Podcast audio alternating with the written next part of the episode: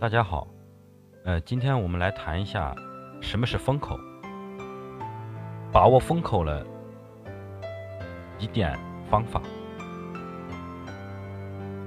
我们首先来看一下雷军的创业经历。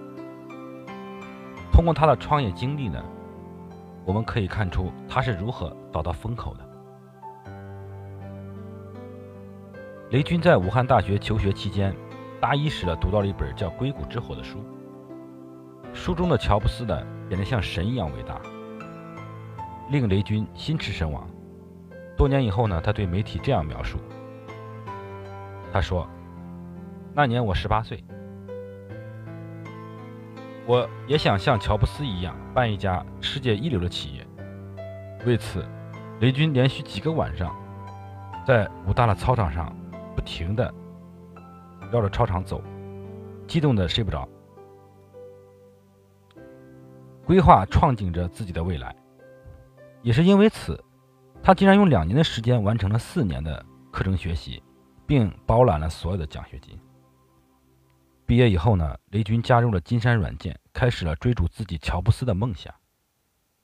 二十九岁升任金山总经理，真可谓是少年得志。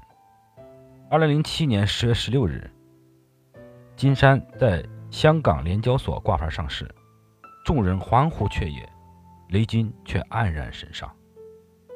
他发现自己和同伴十六年、五千八百四十天日夜奋斗的青春，只换来了六点二六亿港币的市值，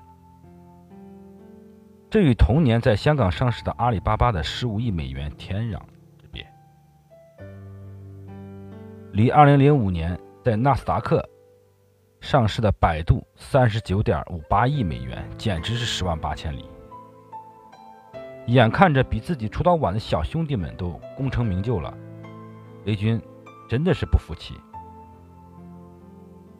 两个月以后呢，他在隆冬季节离开了金山。一句“我的青春，我的金山”，道尽了。无限的惆怅。金山的上市呢，给雷军带来了巨量的资金，加上雷军创立卓越网，在二零零四年以七千五百万美元的价格出售给了亚马逊所获得的回报，雷军可谓是腰缠万万贯。呃，此后几年呢，雷军开始了作为业余的这个天使投资人身份呢，尽管呢没有成立投资公司，但这呢并不妨碍雷军作为一个天使投资人的。专业水准，他看好了电子商务和移动互联网两大方向。多年呢，在这个互联网行业，使他练就了对公司收入和估值的准确判断。目前呢，雷军系已成为 BAT 以外的另一个不可忽视的力量。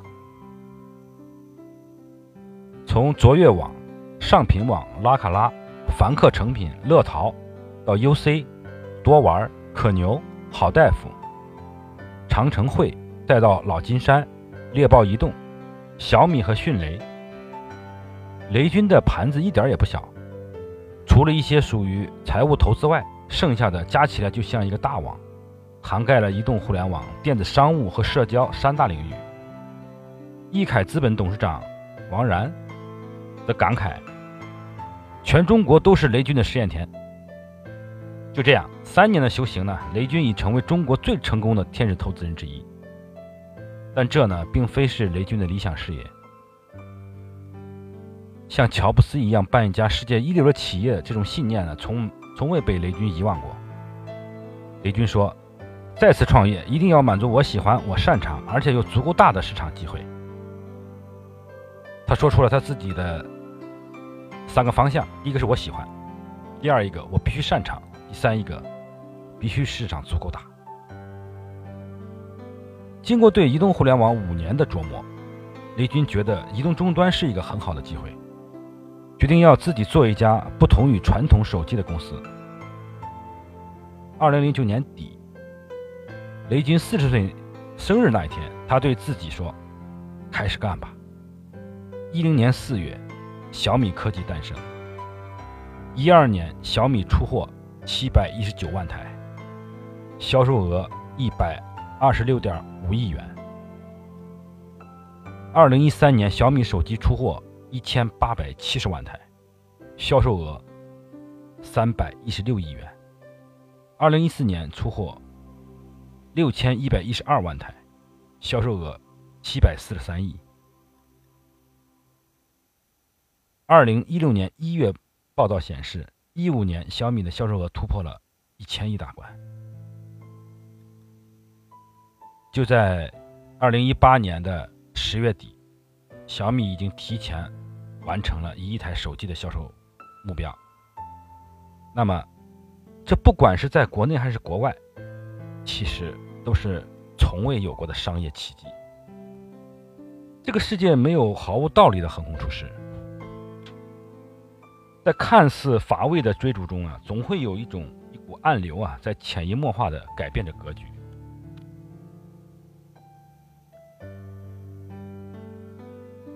在采访过程当中，雷军强烈的表达了他对顺势而为的感悟。和对站在风口的体悟，他对媒体说：“人家都说四十不惑，我不惑那一年就是顺势而为，这是我四十岁那一年悟出的最重要的一个道理。经过创办企业、上市、资本投资等一系列的事件后，当二零一零年雷军回归商场时，他已内心明澈，要顺势而为。”不能逆势而动。雷军说：“我只要一认命，一顺势，就发现能够风生水起。”雷军认为啊，往往越能干、越有才华的人，越喜欢标新立异，越喜欢逆天。这些人经过这个社会很多坎坷以后，才会知道，其实有时候一般人的一般的人反而可能更容易成功。你得跟着大势走。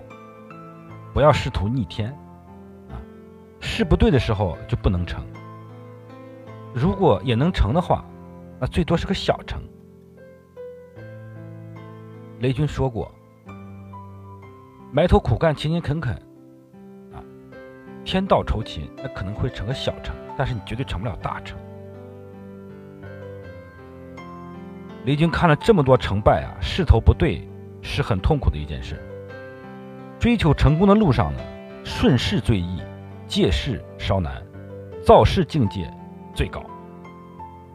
尽管顺势看起来不够有情怀，不够有英雄气概，但这是成功的真谛。今天的创业者要想走出创业的瓶颈，走出事业的低谷，必须首先体悟到顺势而为。雷军说：“当时代性的产业机会来临的时候啊，浪潮会把你推到最前沿。这个浪潮所具备的力量，比你自身的力量多很多倍。对于雷军而言，当时创立小米的风口就是要开三 G 了，带宽速度越来越快了，智能手机也马上要开始广泛使用了。基于对移动互联网行业的摸索。”雷军体会到，移动互联网是软硬一体化的体验。他开始了研究终端，走遍国内所有的厂商，希望投资或收购一家手机公司。但考察的结果是，所有的终端都不够好用。他说：“没有合适的企业，对方想做的和我要做的很不一样。”改变观念是最难的事，一张白纸最好画画。在这种情况下呢，雷军找到了自己真正要做的事业，小米科技就这样诞生了。做小米之后呢，雷军树立了一个很宏大的理想，他想要做行业甚至是跨行业的颠覆者。雷军认为，小米就是要颠覆掉那些传统低效的行业，产业结构。必须要升级。他举了一个插线板的市场例子：全国三千家生产插线板的公司，但是没有一个肯花心思把插线板做好，而是都在努力的拓展渠道，进行各种推销。一个插线板成本只要二十元，定价却是两百元，消费者要买的是产品，不是两百元的面子。虽然中间各种各样的名堂都有，但最关键的部分其实就是产品没有做好。雷军觉得，如果整个产业都被困在低效运转的生死循环里面，不但产品品质上不去，消费者的利益也会受到损害。整个行业表面上看起来很热闹，但实际上呢，强度根本不够。一个插线板真的需要三千多家公司做吗？他认为，如果没有外力啊，产业就得不到质的跨越，所有的企业都只会在低水平的不断的重复。雷军在接受媒体采访时表示，小米是创新，不只是小米一家公司的创新，而是有可能是所有中国制造业的创新。过去三十年里。中国制造业的推动力是人口红利、低成本、低价格。小米模式则证明了，运用互联网思维，以互联网技术为基础，依靠新的商业运营模式，再加上创新式的产品模式，中国制造业将会出现巨大的创新红利。与人口红利相比，创新红利的空间更大、更持久、更健康。在雷军的访谈中。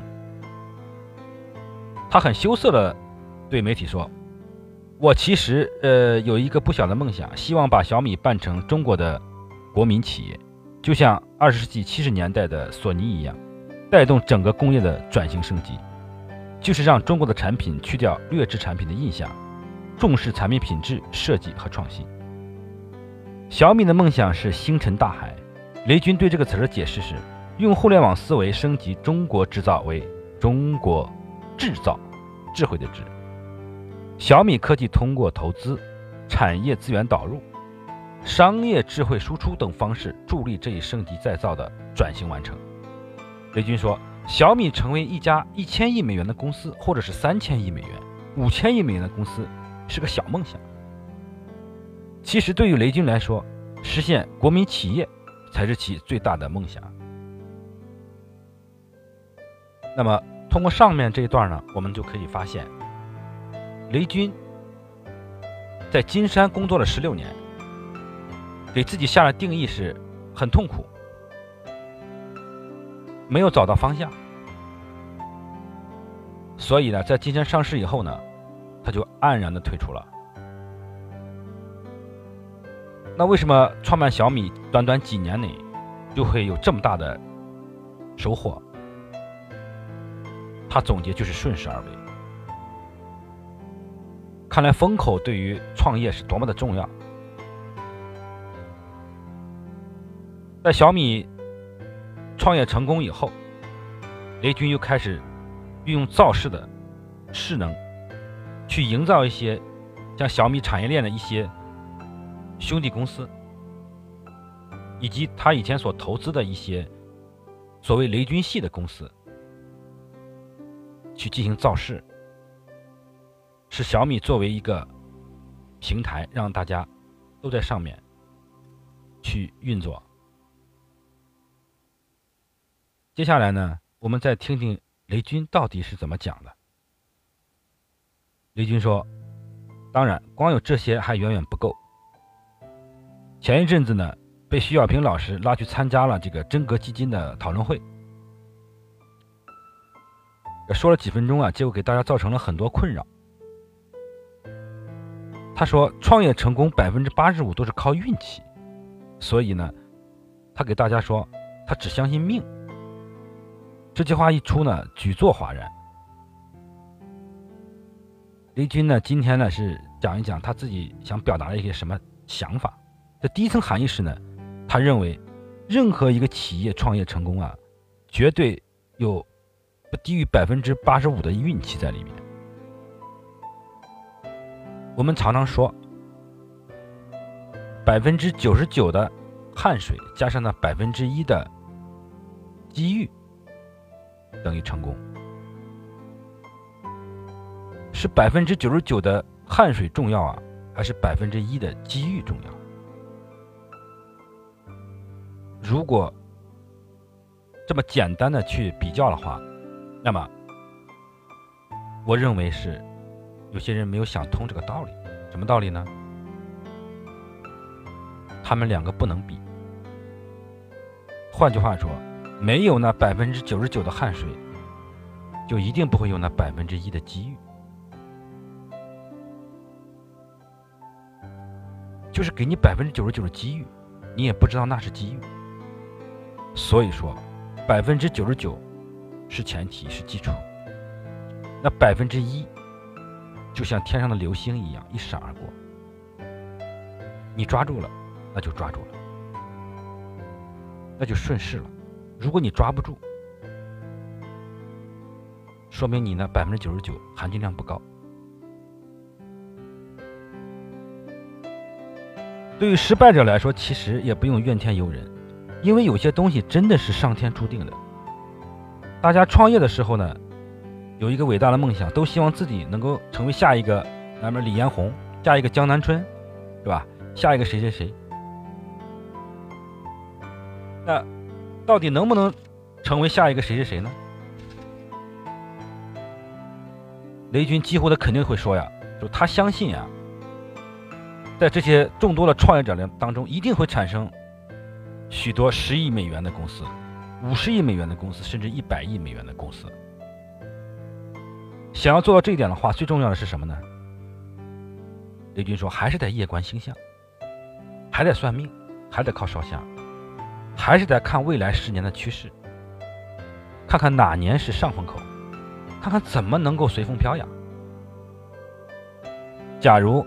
大家在潮头涨潮的时候就把你推上去，成功相对来说容易很多。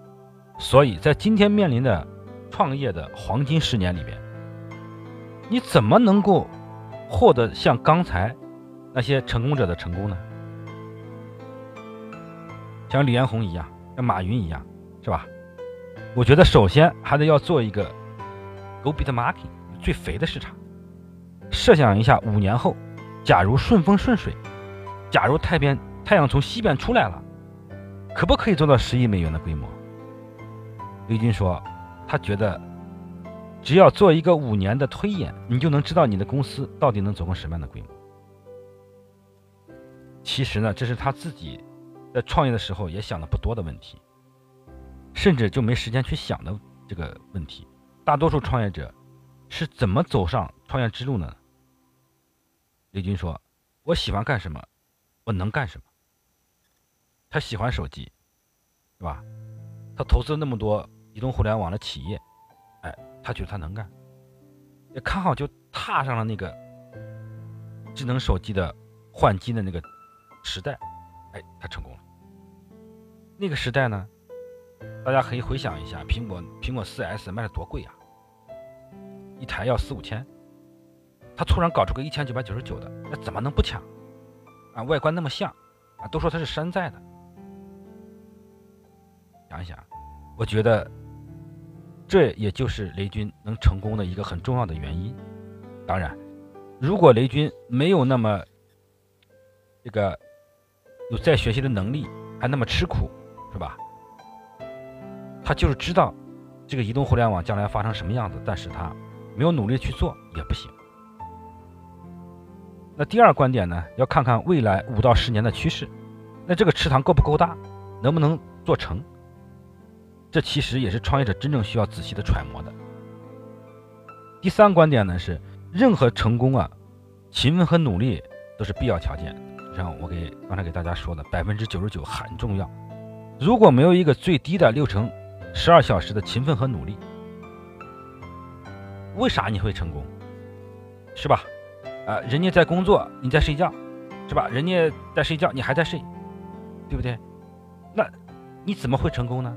像雷军这样的人，哎，都是学霸级的，对吧？人家还干这个六天，每天干十二小时的。如果你作为一个创业者，呀，朝九晚五你都坚持不了，我觉得这个很困难，是吧？如果你想干五乘八小时就成功，比别人。呃，别人比你工作时间长百分之五十，呃，聪明程度一样，人家比你努力一倍，这就应了中国的古话，叫天道酬勤。很多创业者想轻轻松松的成功，如果你想过很舒服的日子啊，啊，真的是不要创业。大可以找一个比较大的公司，收入相对稳定一些，哎，过着比较悠闲的生活，我觉得挺好啊。那最后呢，雷军总结三个观点啊，就第一，热爱你所做的事儿，这个事儿一定要是你想去的方向啊，不用去坚持去做这件事。如果你非强迫自己去坚持做这件事的时候，那绝对不是你想去的方向，也就是你这个东西你不热爱。第二呢，创业呢。要选择足够大的市场，也就是 go big market，啊，容量足够大。第三呢，勤奋和努力呢是必要条件。呃，我请大家再次想一想，那百分之九十九，一定要做到百分之九十九。然后呢，那百分之一啊就会光顾你。能做到这三点，成功啊就会离你越来越近。呃，接下来呢，我说一下这个。我们找风口时会遇到了一些什么样的问题啊？有些这个创业者在融资的时候啊，说他们的用户在半年时间增长了啊多少倍，是吧？或者说他们的订单啊过去一年增长多少倍？那么作为投资者呢，他们就会想说你你看一下他们花多少钱买的这些订单，因为谁都不傻，是吧？花多少钱去买这些用户？有些时候会觉得他们呃做的不是生意啊，可以说是骗子。在创业面前呢，可能是人人平等，但是在创业成功面前，绝对不是人人平等。即便是同一种商业模式啊，同样拿到了大量的资金，那么结果呢，也可能有天壤之别。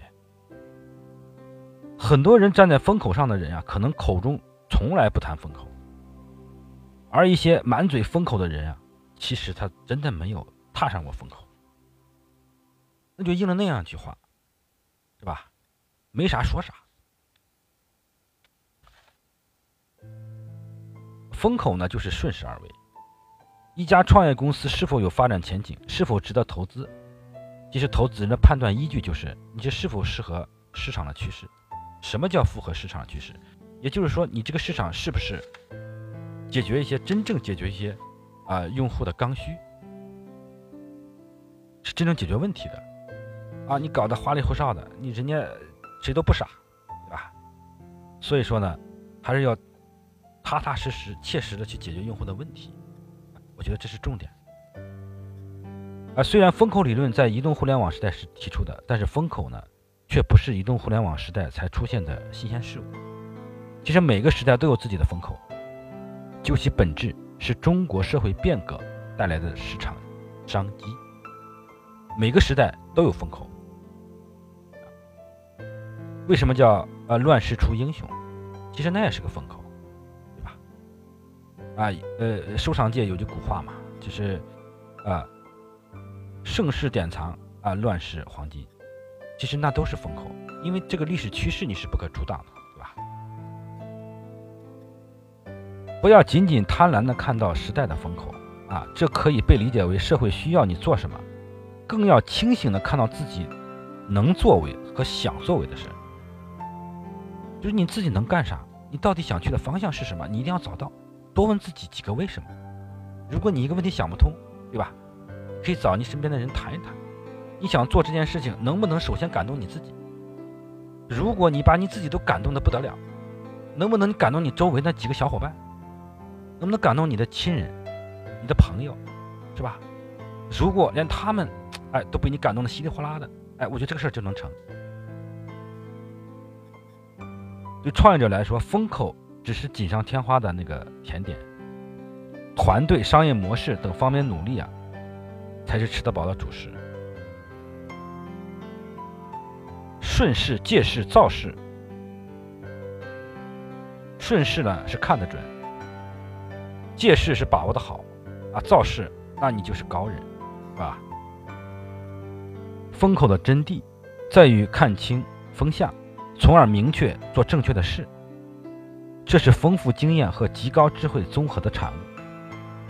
换一种说法是，某种趋势是否是风口，终究还是以成败来论。成功了，哎，它就应该是个风口；失败了，说明这个风口可能已经过了。今天的创业企业呢，如果幸运的站在风口上，不要得意，最应该做的是。明了风往哪里吹，还能吹多久？啊，风吹的方向呢，其实就是用户的需求。看清这个方向，根据用户需求变化规律去出牌，才能在用户圈中呢得到用户心甘情愿的赞，啊，也就是口碑，是吧？如果你错过了短缺经济的大好时代，没有赶上工业革命产业转移的末班车和信息革命互联网浪潮的首班车，也没关系，啊，未来依旧是创业者的黄金时代，依然可以找到各种各样的风口。只不过你能不能看到、注意到，也就是说，你能不能俯下身子来，认认真真的把你事儿做好，明白自己要做什么，而且擅长做什么，可能比一味的找风口、借借势风口，可能更容易一些。啊，《孙子兵法》里面讲的知己知彼，对吧？呃，你如果怎么才能做到你不你不会败呢？你要做到知己知彼。如果你不知己也不知彼啊，那必败，是吧？你知己了而不知彼啊，那就是百分之二十五的几率。如果知彼啊也不知己啊，那么也是百分之二十五。所以说，我为什么拿百分之二十五做例做例子呢？这个知己知彼，百战不殆的意思呢，其实就是告诉你，你知道你自己是什么优势，对方是什么优势优劣势都清楚的时候，你只能做到不战败。只能做到不战败，败就是不败的意思。不败不表示你一定能胜利，对吧？呃，《孙子兵法》这个东西，呃，这本书呢，这个呃，我看了很多遍，呃，不能说我领悟有多少，呃，很希望呃借一个机会呢，跟大家来分享、来探讨。啊，我们接下来说这个风口的事啊，赛道与赛车手呢是。其实是投资领域的两个术语。啊，所谓赛道呢，就是市场。投资人要看到这个市场是是否足够大，增长是否足够快，是否能够支撑和容纳一个有着巨大增长潜力的企业。其实这个赛道呢，也就相当于风口啊。所谓赛车手呢，就是创业者。在投资人来看，早期创业的公司，创始人等于全部。如果创始人不靠谱，公司的一切未来规划、愿景和目标都不靠谱。一家能成功的企业，其创始人也必须是一个拥有浓厚创业者气质的人。比如，这个创业者的愿景、坚韧性、执行力、领导力等等。风口也好，顺势也罢，赛道也行，其实讲了就是一回事。说到底，就是市场发展的那个时机啊。所谓的时势造英雄。用在创业上，就是时机成就创业。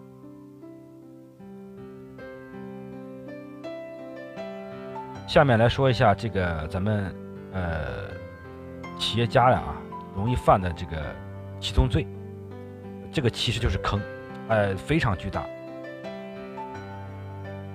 第一宗罪呢叫虚假出资罪，还有虚报注册资本罪。非法集资罪、非法吸收公众存款罪、虚开增值税发票罪、虚开抵扣增值税发票罪、操纵证券罪、违法占用农地罪、贷款诈骗罪、挪用公款罪、挪用资金罪。这七宗罪呢，呃，以上说的这些。这个几个罪名呢，其实是我们创业者和企业最容易呃踏入的坑，这是法律的底线。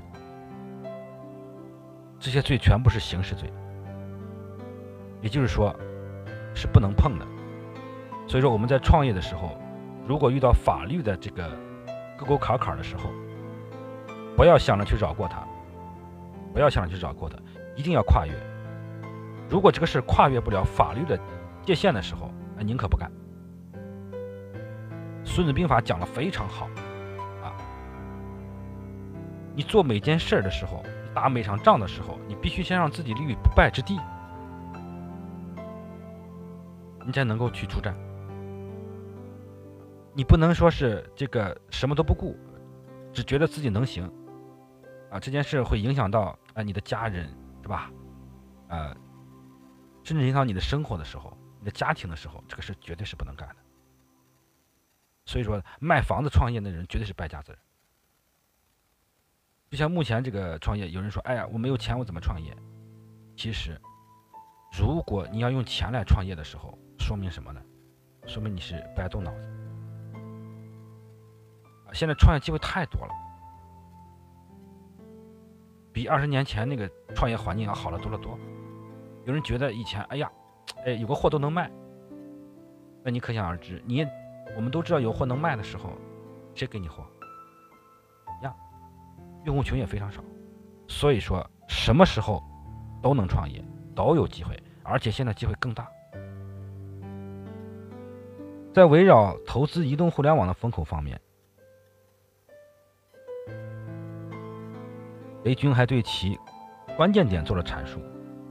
他觉得，在 PC 互联网时代，人们注重的是解决所谓的痛点，给他提供衣食住行更方便的解决方案。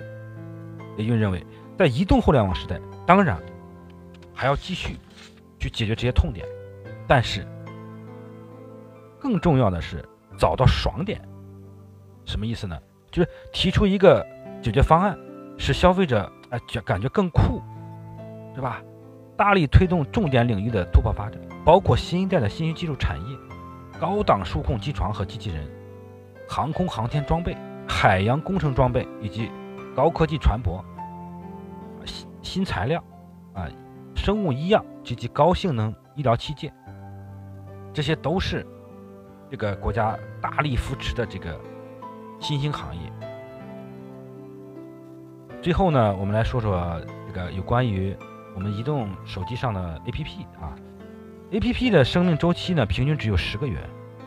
我们每天要这个，呃，多次重复使用很多这种 A A P P 啊，甚至有些下载呀，怎么样的？呃，我们可以关注一下，我们手机的装了很多 A P P，其实你每天用到的就那么几个啊。百分之八十五的用户会在一个月内呢删除手机上新下新下载的 A P P，而到了五月以后呢，这些 A P P 的留存率仅有百分之五。这些呢都是大数据的这个所表明的、所呈现的一种情景啊。所以说呢，我们在有些朋友在想做互联网，特别是喜欢做 APP 的啊，其实 APP 其实就是一个窗口啊。你如果要是没有后台的支持，呃，其实做 APP 的意义不大啊。所以说，不要觉得自己哎，我我先创个业，互联网创业，我就先做个 APP，其实那没有意思。啊，A P P 的所有功能，呃，其实这个微信公众号都有。明白自己你是最想做什么，最擅长做什么，以及社会最需要你做什么，可能比一味寻求风口、借势风口啊，可能更容易成功。还是那还是那样一句话：知己知彼，百战不殆。百分之九十九的努力，才能有百分之一的机遇。好，感谢大家收听，祝大家创业成功。